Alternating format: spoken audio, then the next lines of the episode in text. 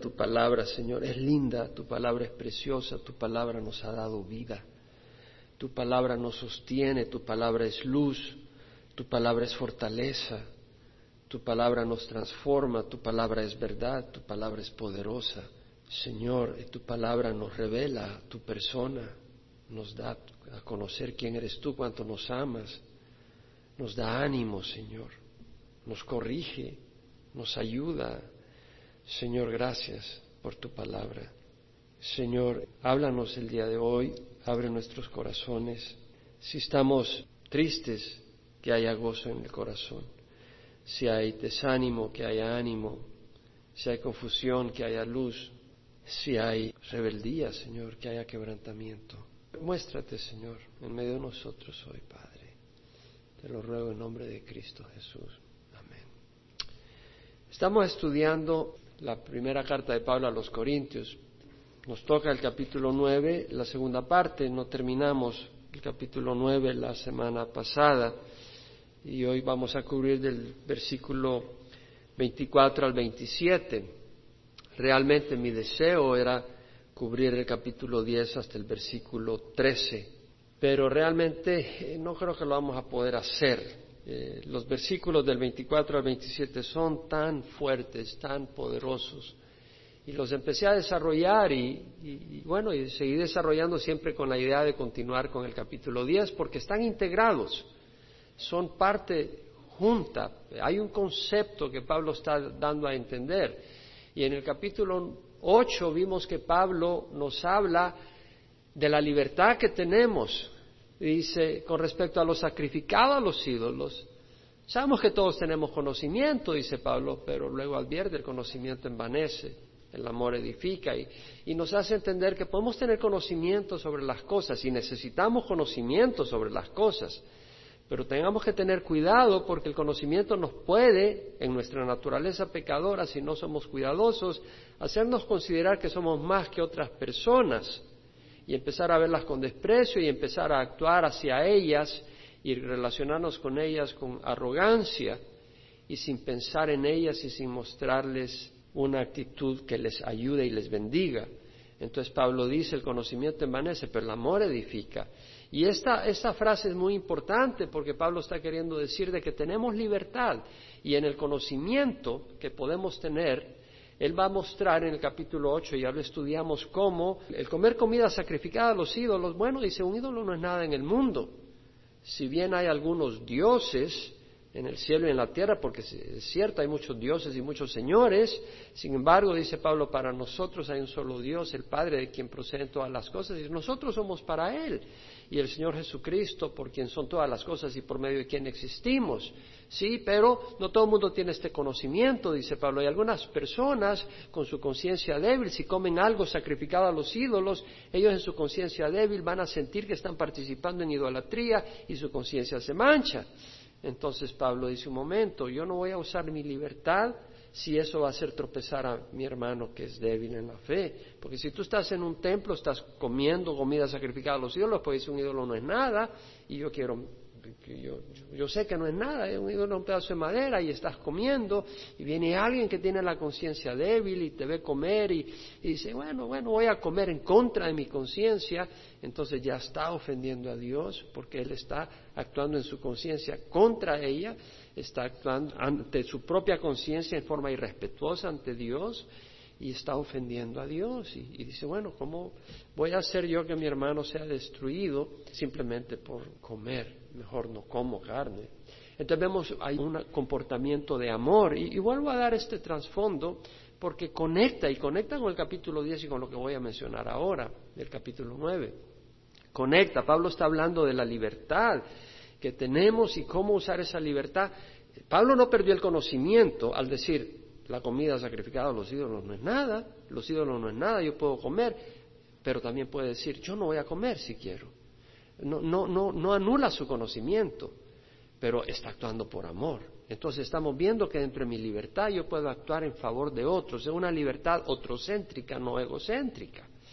Y luego vemos que Pablo usa otro criterio que tiene que ver con eso. Dice en el capítulo 9, empezamos, donde dice, no soy libre, no soy apóstol, no he visto al Señor, a Jesús nuestro Señor, no son ustedes mi obra en el Señor. En otras palabras, yo soy libre, yo no soy un esclavo. Un esclavo físicamente, pues tú no le pagas porque te haga algo. Él es tu esclavo, él lo tiene que hacer, pero él dice, yo soy libre.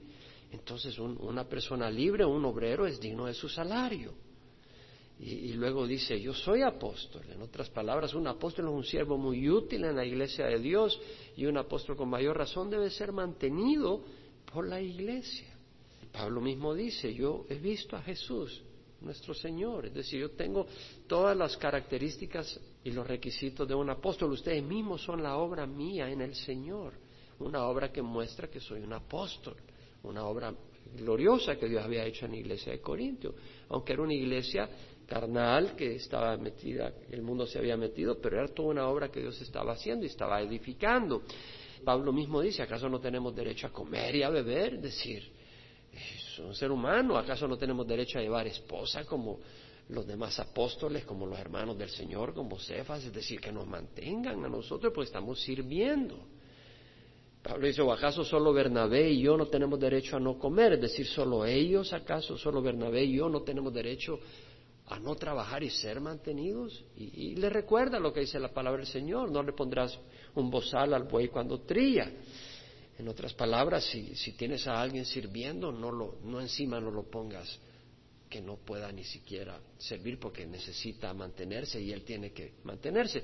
Pero a pesar de tener ese derecho, Pablo luego dice, sin embargo, no uso ese derecho porque sufrimos todo para no causar estorbo al Evangelio de Cristo. Es un derecho, es una obligación de la Iglesia, pero Pablo le dice a la Iglesia de Corintio, con ustedes no he usado este derecho. Porque sabemos que Pablo recibía ofrendas, recibía ofrendas de la Iglesia de Filipo, de los filipenses, etcétera. Vemos que recibe apoyo y de, hecho recibe ofrenda de la Iglesia de Corintio para llevar a los santos en Jerusalén. Pero vemos que acá está hablando Pablo cómo de ellos no recibió ofrenda para ser mantenidos. Él estuvo trabajando con sus manos. ¿Por qué? Porque había muchos charlatanes, había gente que comerciaba con la palabra de Dios y, Pablo dice, yo no quiero que me confundan, yo quiero que tener una puerta abierta para el Evangelio para que muchos sean salvos. Entonces vemos cómo Pablo está hablando de usar su libertad y podía recibir salario o podía no recibir, la usa a beneficio de otros. Y luego Pablo dice, aunque soy libre de todos, de todos me he hecho esclavo. Pablo era libre, nosotros somos libres en Cristo, pero le dice, al judío me he hecho judío, al que está bajo la ley, como que si estoy bajo la ley. Al que no está bajo la ley, como que si estoy sin ley, aunque estoy bajo la ley de Cristo. Y al débil me he hecho débil para ganar, si, es posible, al mayor número de gente. Y luego dice, todo lo hago por amor del Evangelio. Vemos la actitud de Pablo. Y esto hila con lo que continúa en el capítulo 9. Pablo va a hablar de la pasión que lo motiva a él. No tanto la pasión, sí, sí, en cierta manera, pero realmente la expresión de esa pasión. Porque tú puedes decir, yo tengo una gran pasión por el Señor, pero veamos cómo le expresa Pablo.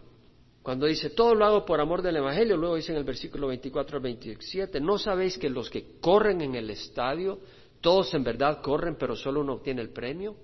Corred de tal modo que ganéis. Y todo el que compite en los juegos se abstiene de todo. Ellos lo hacen para recibir una corona corruptible, pero nosotros una incorruptible.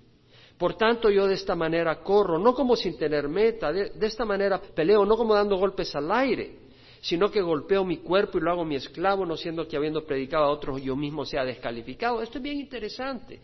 Estuve penetrado en esta escritura fuertemente. Y después vi algunos comentarios y unos comentaristas hablaban de si se pierde la salvación, que no se pierde, de que Pablo está queriendo decir de que uno no puede perder la salvación, o no que Pablo estaba queriendo decir eso, pero decía no, uno no puede perder la salvación. Y realmente yo creo que nada tiene que ver con eso en cierta manera. Los que dicen, bueno, se puede perder la salvación, no se puede perder. Yo creo de que es como decir, ¿qué quieres cuando tú estás enamorado? Que decirle a, la novia, mira, yo te voy a decir qué tan fría puedes estar conmigo cuando yo decida, ya no te voy a querer. No, esa no es la relación que uno está buscando, uno está buscando una relación apasionada. No sé si me explico, es decir, tú no estás midiendo qué tan fría ser con la otra persona. Tú quieres una relación apasionada y eso es lo que Pablo está diciendo. Yo tengo una pasión por el Señor. Y dice Pablo, ¿no sabéis que los que corren en el estadio todos en verdad corren, pero solo uno obtiene el premio? Corred de tal modo que ganéis. Está hablando de una carrera en el estadio. Los Juegos Olímpicos se originaron en Grecia y aún en Corintio cada dos años tenían los Juegos Bienales, ismenios. Pablo está asemejando su caminar cristiano como la carrera en una competencia. Y dice, todos los que corren el estadio, todos en verdad corren, pero solo uno obtiene el premio. Corred de tal modo que ganéis. ¡Wow! Y me puse a pensar un poco sobre las carreras.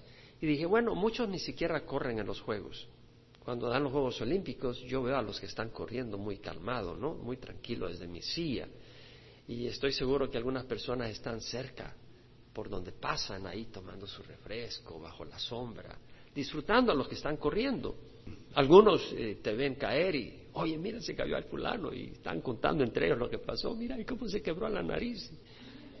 Otros corren en los juegos, pero sin intención realmente de ganar, eh, simplemente para decir, corrí en la maratón de Los Ángeles o corrí en, la maratón de Boston. No tienen intenciones de ganar, pero quieren entrar y decir, corrí, estuve ahí. El que tiene esperanza de ganar, wow, vas a ver la actitud que tiene. Se prepara físicamente, no por seis meses, todo un año. Si es cada año la maratón, por todo un año. Se cuida su alimentación, se pone a dieta, se somete a una disciplina rigurosa de ejercicio diario, se esfuerza y se agota en su entrenamiento para adquirir resistencia y condición. Se priva de gustos y placeres que interfieren con su meta se prepara emocionalmente, es decir, no se junta con gente que le diga, no, tú no vas a ganar, ¿para qué está? No, con esa gente no se, no se mete, se mete con gente que lo va a animar. Se informa bien de las reglas porque no quiere ser descalificado. Imagínate, no sabes la regla y te descalifican, no. Se esmera en todas las áreas para ser mejor, de, manera de ganar. En, otras palabras, si alguien quiere ganar en la maratón de Boston, créeme lo que lo da todo para poder estar preparado y ganar en esa maratón. Y eso es lo que está diciendo Pablo, ¿cierto o no? Eso es lo que está diciendo. No sabes que los que corren en el estadio todos en verdad corren, pero solo uno obtiene el premio. Corred de tal manera que ganéis. Pablo no está diciendo, bueno, se pierde o no se pierde la salvación, qué tanto puedes hacer, qué tanto no puedes hacer. Pablo está hablando de una pasión, de una relación, de un amor, de una entrega.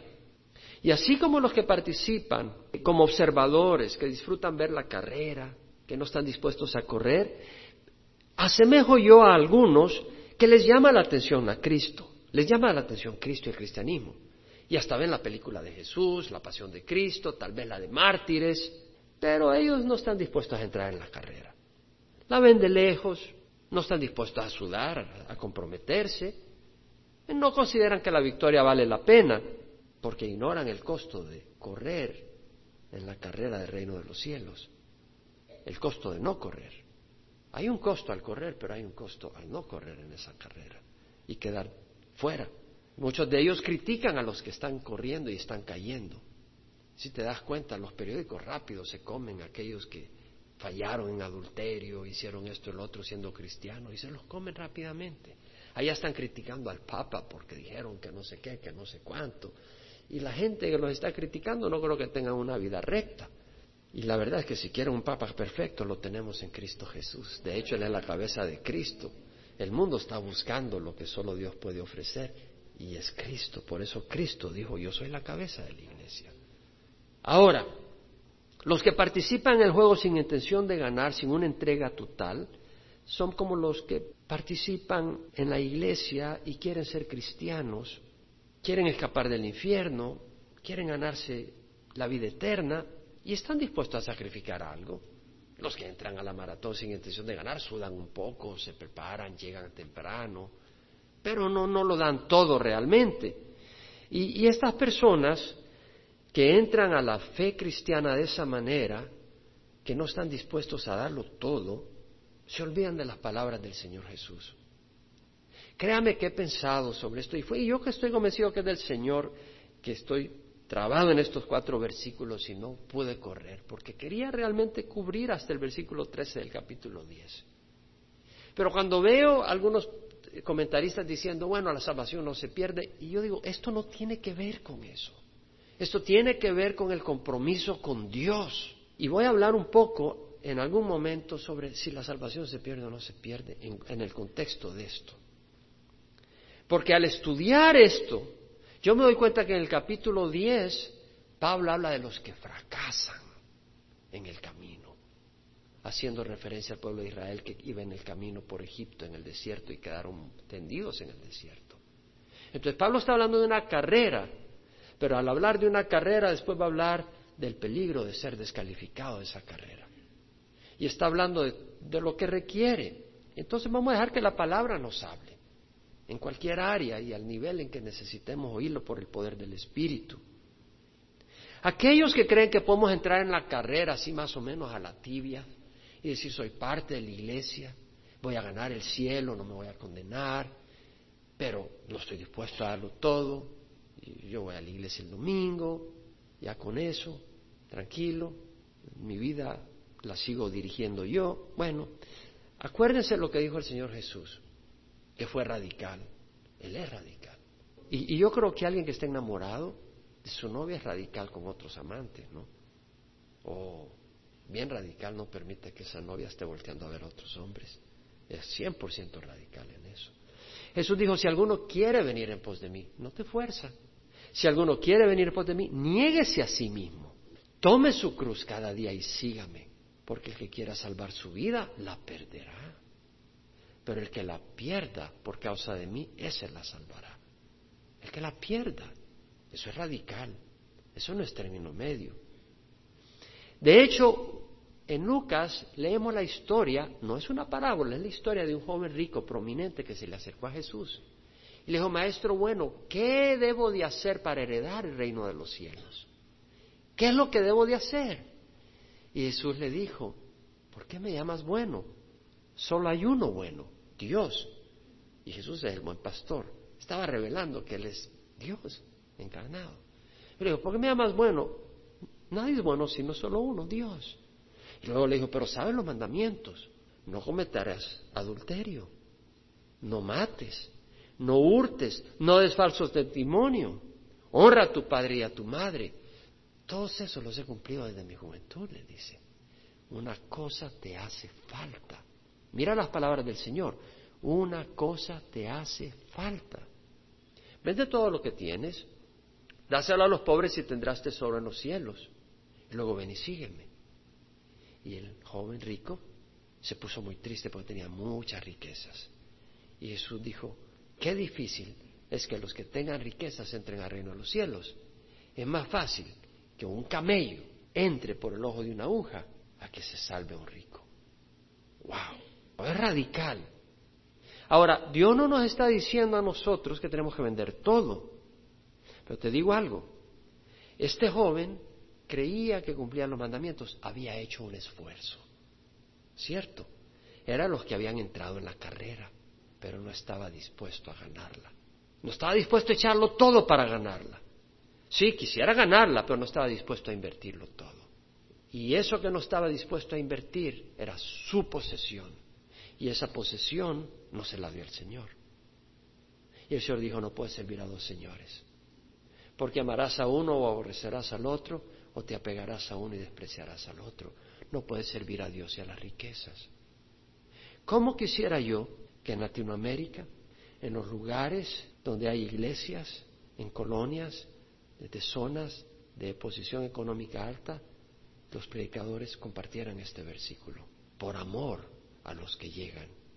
Porque no necesariamente ellos tienen que dar todas sus riquezas, porque no, necesita, no se necesita ser rico para estar atrapado por la codicia. Y de hecho hay gente que pueda tener riquezas económicas y que sean muy generosos, pero la riqueza es una gran trampa y muchos están atrapados por ella. Y en las iglesias, en muchos de esos lugares, los curas o algunos pastores tranquilamente no retan a las ovejas a reconocer de que si el Señor de ellos son las riquezas, ellos no van a entrar en los cielos. Así de sencillo. Ahora, tal vez tú dices, bueno, yo no tengo riquezas, pero tal vez hay otra cosa que tú no estás soltando. Puede ser una relación ilícita, puede ser un odio hacia alguien, puede ser un resentimiento que no lo sueltas, puede ser la necesidad de vengarte, Puede ser distintas áreas que no la quiere soltar. Y al no soltarlas es un problema. El que entra a una carrera con el propósito de ganar es el que está hablando Pablo. ¿No sabéis que los que corren en el estadio todos en verdad corren, pero solo uno obtiene el premio? Corred de tal modo que ganéis. Los cristianos no competimos con otros cristianos, cuidado. ¿No sabes que los que corren en el estadio todos en verdad corren, pero solo uno obtiene el premio? Sí, corred de tal modo que ganéis, pero tu competencia no es contra tu hermano, no es contra nuestra hermana. Competimos contra demonios. Es decir, ellos buscan adelantarse a nosotros. Ellos buscan darnos la delantera. Y ellos se nos adelantan cuando logran que nosotros no cumplimos el propósito para el cual Dios nos ha llamado. Ellos se nos adelantan cuando logran descalificarnos de la carrera. La carrera que tenemos es una carrera de obstáculos. Hay obstáculos, nuestra carrera es una carrera de obstáculos. Hay obstáculos en el camino, hay tentaciones que pueden hacernos tropezar, hay obstáculos que vienen de Satanás, otros que vienen del mundo, otros que vienen de la carne. Necesitamos sobrepasar cada uno de ellos y para ellos hay que poder verlos. Y para verlos necesitamos luz, necesitamos vista, necesitamos la palabra de Dios, necesitamos el Espíritu Santo y necesitamos caminar en amor, porque si caminamos en odio estamos en oscuridad y en oscuridad no podemos ver. Se necesita también poder sobrepasarlos y para ello necesitamos poder, necesitamos alimentarnos de la palabra, necesitamos el Espíritu y necesitamos perseverar. Y para perseverar necesitamos el ánimo de los hermanos. Por eso necesitamos congregarnos y animarnos unos a otros. La única manera de ganar, hermanos, es dándolo todo. Pablo lo está diciendo o lo estoy diciendo yo. ¿Quién cree que lo está diciendo? el Señor. Aquí dice, ¿no sabéis que los que corren en el estadio, todos en verdad corren, pero solo uno obtiene el premio? Corred de tal modo que ganéis. Y luego dice Pablo, todo el que compite en los juegos se abstiene de todo. Ellos lo hacen para obtener una corona corruptible, pero nosotros una incorruptible. Todo el que compite en los juegos se abstiene de todo. Mira el sacrificio por obtener una corona corruptible. Ellos lo hacen por una corona corruptible, pero nosotros una incorruptible. El sacrificio que estás dispuesto a dar, ¿cuál es? El mundo está dispuesto a dar sacrificios por tesoros temporales. Hay personas que entran a una carrera por decir corrí y gané. En ese tiempo te ponían una corona de hojas, de ramas. Eso era. Y la gente estaba dispuesto por la fama. Hoy en día hay gente que por hacer dinero está dispuesto a sacrificar hora tras hora tras hora, día tras día, de lunes a lunes, 10, 12 horas de trabajo, por hacer dinero. El Señor dijo, no os acumuléis tesoros en la tierra donde la polía y la herumbre destruyen y donde ladrones penetran y roban, sino acumulaos tesoros en los cielos donde ni la polía ni la herrumbre destruyen y donde ladrones no penetran ni roban. Daniel dijo, muchos de los que duermen en el polvo de la tierra despertarán, unos para la vida eterna y otros para la ignominia, para el desprecio eterno. Los entendidos brillarán como el resplandor del firmamento. Eso habla de gloria, de honra. Los entendidos brillarán como el resplandor del firmamento. Y los que guiaron a muchos en la justicia como las estrellas por siempre jamás. Los que están ministrando a otros y ayudando que otros caminen en rectitud van a brillar como las estrellas. Está hablando de gloria, de honra, por siempre jamás, no temporal, eterna. Uno de los engaños de Satanás es hacernos creer y persuadirnos que podemos vivir una vida cristiana mediocre. ¿Quién puede decir amén a eso?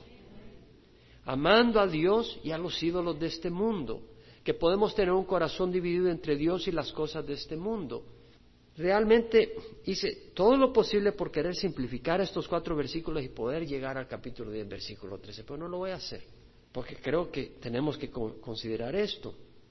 Porque Pablo está hablando de esa pasión y de esa entrega, pero uno dice, eso es opcional. Cuidado de decir que eso es opcional. Eso es para aquellos que quieren ser pastores. Eso es para aquellos que, que están más allá que para acá, que no tienen los pies puestos en este mundo. No, esto es, esto es, Dios habla, Dios nos está diciendo que eso es para todos, ese es el llamado, el requisito. En Apocalipsis 3, 15 16, Jesús le habla a la iglesia en la Odisea y le dice, yo conozco tus obras, que no eres frío ni caliente. O sea, no estás apasionado y ni estás frío, estás tibio, estás en la iglesia. Porque para estar tibio tiene que tener algo de calor. Dice, no eres frío ni caliente. Ojalá fueras frío o caliente, pero cuando eres tibio, te vomitaré de mi boca. ¿Qué más fuerte se necesita palabras del Señor para decirnos, no me interesa que estés tibio, te quiero caliente, apasionado por mí? En Proverbios 14:12 dice el autor, hay camino que al hombre le parece derecho, pero su fin es camino de muerte. Uno dice, no, hermano, no, seas tan extremista. Bueno, el apóstol Juan escribe, no améis al mundo ni las cosas que hay en el mundo. Si alguno ama al mundo, el amor del Padre no está en él. Porque lo que hay en el mundo, la pasión de la carne, la pasión de los ojos y la arrogancia de la vida, no provienen del Padre, sino del mundo. Y el mundo pasa y sus pasiones también, pero el que hace la voluntad de Dios permanece para siempre. No quiere decir que no podamos comer unos tacos, que, no podamos disfrutar una puesta de sol, una vacación, pero todo eso en función de vivir para Cristo, que eso debe ser nuestra pasión absorbente. Algunos se preguntan, ahora respondo, para lo que mencioné al principio, ¿qué tan flojo puedo ser en mi caminar de cristiano sin perder la salvación? Porque algunos dicen, bueno, eh, Pablo está hablando de una pasión, pero yo, yo eso, eso no me quiero meter. Bueno, si no te quieres meter a eso, tu pregunta tal vez es qué tan tibio pueda ser sin que Dios me vomite. El Señor no lo dice, ¿verdad? ¿Verdad que en Apocalipsis dice, ojalá fueras frío o caliente? Pero no eres frío ni caliente, sino porque eres tibio te vomitaré de mi boca. No dice qué tan tibio vas, va a ser. O eres caliente o eres frío. O eres tibio. Contesta tú a tu corazón hoy. ¿En qué categoría estás? ¿Eres caliente? ¿Eres frío? ¿O eres tibio? Hermano, yo quisiera pasarme estos versículos. Porque a veces siento que estoy exhortando y exhortando y exhortando. Bueno, te tengo que dar la respuesta de todas maneras. ¿Qué tan flojo puedo ser en mi caminar de cristiano sin perder la salvación? Te la mencioné más o menos. El Señor no dice qué tan flojo, como no dice qué tan tibio puede ser. Si eres tibio, te va a vomitar de la boca. Pero te tengo otra respuesta también. Dios te la va a dar, no yo. Y la vas a descubrir cuando te mueras. Y ahí va a ser too late si estás del otro lado. ¿Es cierto o no? Nadie te puede dar la respuesta a qué tan tibio puede ser. Nadie te puede dar la respuesta a qué tan flojo puede ser. ¿Es cierto o no es cierto? Hay algunos que quieren dar esa respuesta. Nadie la puede dar. Quien te la va a dar es Dios. Y va a ser demasiado tarde. Pero yo creo que la relación con Dios no es así. Es una relación de amor. Es como decir, yo me voy a relacionar con esta persona, pero yo me quiero meter con esta novia. Muy linda, muy bonita, pero, pero también quiero jugar con otras muchachas. Con Dios no puedes hacer así. Y cuando entiendas quién es el Señor y cuando descubras quién es el Señor, nada ni nadie se compara con el Señor. El Señor es hermoso. Y el caminar con el Señor, caminar en su luz, sabes que Dios es tan bendito. ¿Sabes cuánto está Dios con nosotros? Yo he estado esta semana meditando que estas manos son de Cristo. Hermano, usted está blasfemando. No, no estoy blasfemando. ¿No dice el Señor? ¿No sabéis que vuestros cuerpos son miembros de Jesucristo? Uniré los miembros de Cristo con los de una prostituta, dice Pablo, en el capítulo 6 de 1 Corintios. Pero no se te olvide lo que está diciendo. ¿No sabéis que vuestros cuerpos son miembros de Cristo? ¿Qué quiere decir? Estas manos son de Cristo. Tus manos son de Cristo. Quiere decir de que cuando las uses, recuerda, son de Cristo. Y cuando uses tus pies, recuerda, son de Cristo, son los pies que Cristo está usando en esta tierra. Estuvo encarnado y subió al cielo, pero ahora está encarnado en cierta manera en nosotros. ¿Sí me explico? Es decir, está en nosotros. Y tus manos son de Cristo, tus pies son de Cristo. ¿Los vamos a usar para hacer mal? No puede ser así.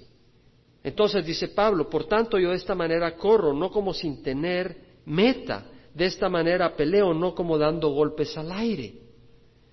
Pablo corría con una meta en mente.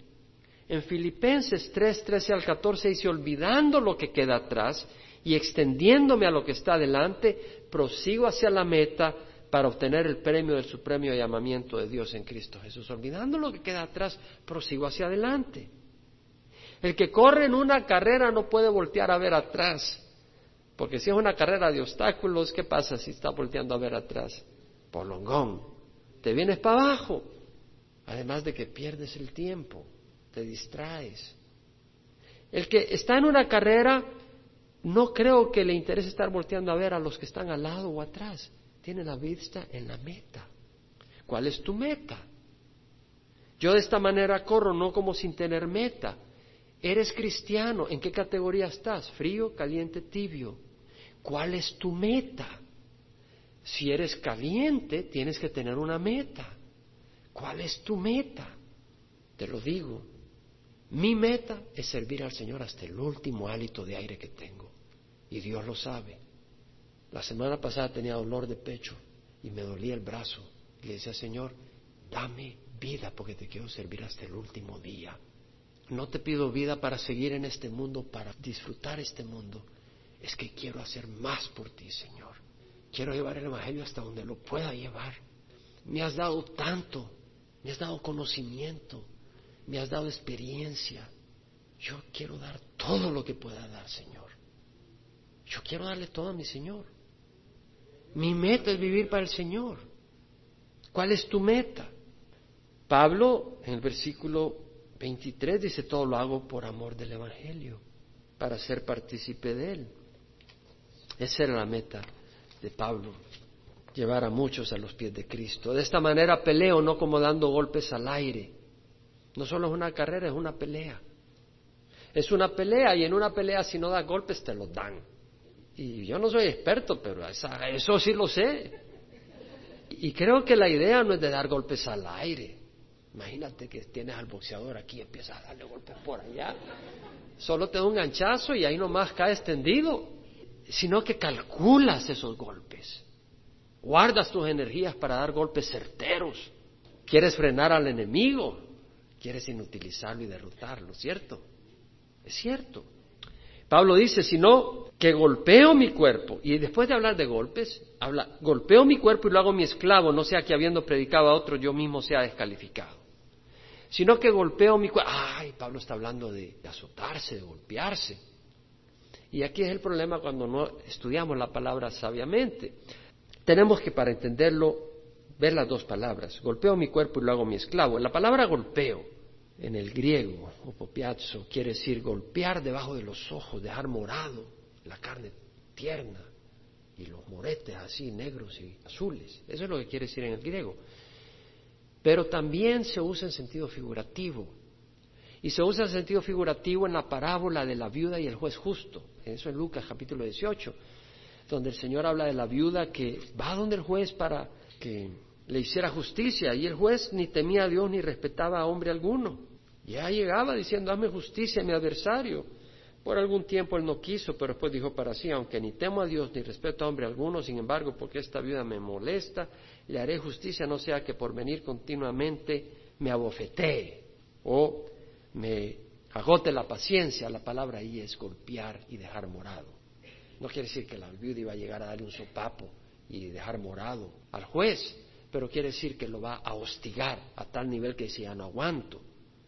Entonces Pablo cuando dice golpeo mi cuerpo y, cuando dice lo hago mi esclavo, la palabra aquí es esclavizar, enseñorearse de alguien, hacer que esa persona se vuelva un esclavo de uno.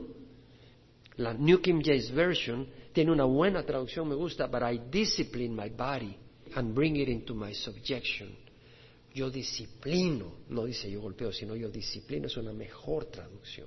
Y I bring it into subjection, lo sujeto a mi control. Eso es lo que quiere decir. Vemos el significado. Eso es lo que está diciendo Pablo. Entonces, Pablo no está hablando de golpearse físicamente porque en Colosenses, en el capítulo 2, versículo 23, eh, cosas que tienen a la verdad la apariencia y sabiduría en una religión humana, en la humillación de sí mismo y en el trato severo del cuerpo, pero carecen de valor alguno contra los apetitos de la carne. Es decir, el flagelarte no te quita las tendencias de inmoralidad que tendemos. El flagelarte no te quita las tendencias de mentir que tenemos. el poder del Espíritu Santo el que nos transforma. ¿Me explico? No es el flagelarte. Entonces, lo que está queriendo decir aquí Pablo es que él simple y sencillamente no consiente el cuerpo. Porque hay algunos padres que consienten a sus hijos. Si están en la tienda y el niño ve un dulce y hace un pateleo y un berrinche hasta que le des el dulce. Y acostumbras a dárselo. Y ese niño cuando crezca siempre va a patalear de una o de otra manera para, querer lo que, para tener lo que quiere. Y va a ser un mal esposo y un mal padre porque no sabe controlar sus deseos. Y Pablo lo que está diciendo es que él no deja que sus deseos tengan control sobre él, pero él está en control de sus deseos. No es la carne la que lo gobierna, sino que él gobierna la carne. Eso es lo que está diciendo. Tal vez tú dices, ay, estoy viendo este partido de fútbol, no voy a ir a la iglesia. O, no, hombre, no, no me quiero levantar temprano a leer la palabra de Dios. Lo que estás diciendo ahí es que tu cuerpo se está enseñoreando de ti. Pero un verdadero cristiano, por verdadero cristiano quiere decir un cristiano que está apasionado por el Señor, lo que va a decir es, lo siento cuerpo, a leer la palabra porque quiero conocer a mi Señor, quiero hablar con mi Señor, o, o lo siento si te quieres quedar viendo el partido de fútbol, pero yo quiero ir a la palabra de Dios que para mí es más importante. Pones tus prioridades y lo mismo con la comida, porque podemos ser esclavos de la comida. ¿Quién puede decir amén? Entonces lo que quiero decir es, hay que asegurarse que la comida no nos controla. ¿Cierto? Porque si no, no, yo quiero estar en control de mi cuerpo, no el cuerpo que me controle a mí. Y Pablo dice, no siendo que habiendo predicado a otro yo mismo sea descalificado. Y palabra descalificado acá es reprobado, es aplazado. Es el que no pasa la prueba, el que falla el examen. Y se usa para cuando uno examina un metal y dice, este no sirve, este no es realmente oro, o este no es realmente plata. Entonces, Pablo lo que está diciendo es, yo no quiero ser descalificado, yo no quiero ser reprobado. ¿Qué quiere decir cuando Pablo dice, yo no quiero ser descalificado? Porque está hablando de pasión, ¿verdad? De entrar con toda una pasión. Y Pablo mismo está diciendo, yo mismo vivo una vida disciplinada. No quiere decir de flagelarse, pero no está siendo esclavo de sus pasiones. Ustedes hicieron un esfuerzo para venir hoy en la mañana, le aseguro. Yo le aseguro que hice un esfuerzo. Yo tengo que hacer mucho esfuerzo antes de venir los domingos a compartir. Quiero que sepa que a mí me encanta la palabra. Me encanta y me encanta preparar la palabra, pero requiere esfuerzo. Requiere bastante esfuerzo, requiere dedicación, requiere tiempo. Y es un trabajo. Pero yo le doy gracias al Señor porque yo puedo en mi conciencia tranquila saber que ustedes no están oyendo lo que estoy agarrando de otro hombre, yo estoy buscando de Dios. Estoy buscando la palabra de Dios y lo que el Señor nos quiera revelar a nosotros. Y ese es mi llamado.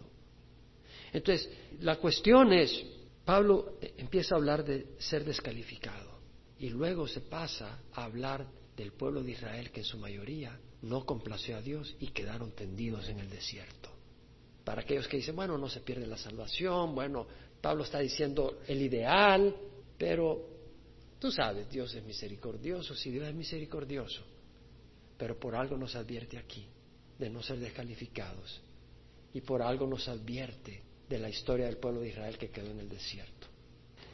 ¿Y, y por qué a veces resisto cuando veo estas cosas? Y bueno, número uno, al leer los comentarios, y quería leer muchos más comentarios, pero así rápidamente dediqué como una media hora, cuarenta minutos a leer comentarios, cuando hablaban de que, se que no se pierde la salvación, que no nos preocupemos, que esto y lo otro, dije, pero Pablo no está tratando nada de eso. Y hacer un comentario al respecto ahí es contraproducente, pienso yo. Creo que es contraproducente. Lo que Pablo está diciendo es apasionémonos por el Señor. Y luego Pablo nos advierte de poder ser descalificados. Y de nuevo, yo lo único que sé decir es que el Señor no dijo que tan tibio puede ser. O eres frío o eres caliente. Y los fríos obviamente no entran. Y los tibios el Señor los vomita.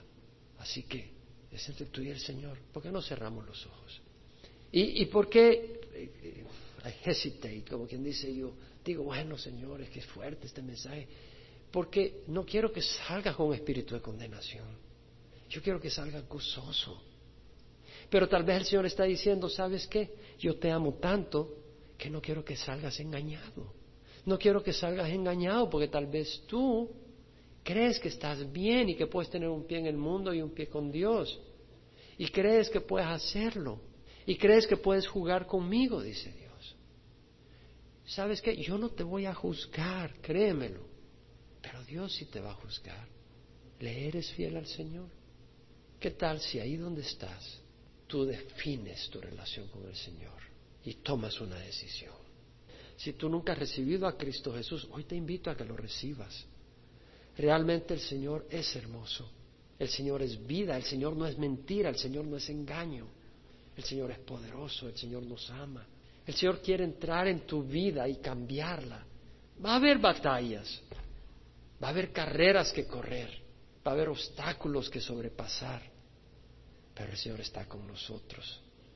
Sí hay un enemigo formidable que es Satanás, pero si nosotros estamos en las manos del Señor, ese enemigo no es nada.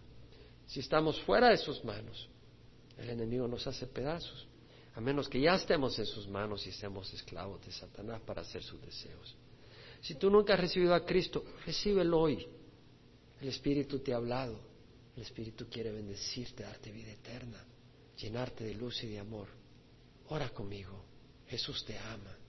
Ora conmigo. Padre Santo, te ruego perdón por mis pecados. Yo sé que Jesús murió en la cruz por mí y que Él vive. Yo creo que su sangre es un pago perfecto por mis pecados. Creo que es preciosa y paga. Es un pago precioso y suficiente por mis maldades. Hoy recibo a Jesús como Señor de mi vida. Quiero tener una pasión por Él. Quiero experimentar la luz y la verdad. Y quiero servirte, Señor. Quiero seguirte. Entra a mi vida, Señor. Te lo ruego de corazón. El Señor escucha tu oración si es de corazón y Él ha entrado en tu vida hoy. Oramos para que Dios te guíe a una congregación donde se enseñe la palabra y donde se experimente el amor de Dios. Y ahora, para los que estamos acá, toma una decisión por el Señor. Toma una decisión. No necesitas levantar la mano pero dile al Señor, Señor, quiero ser caliente por ti. Bautízame de tu Santo Espíritu. Vamos a orar por el bautizo de ese Espíritu Santo que es necesario para caminar con pasión. Y créeme, lo que el bautizo del Espíritu Santo no se experimenta en saltos y gritos, eso no es necesariamente el bautizo del Espíritu Santo, pero en un compromiso con el Señor, una entrega, una pasión por Él y los frutos y los dones del Espíritu. Piensa en cuán bello es el Señor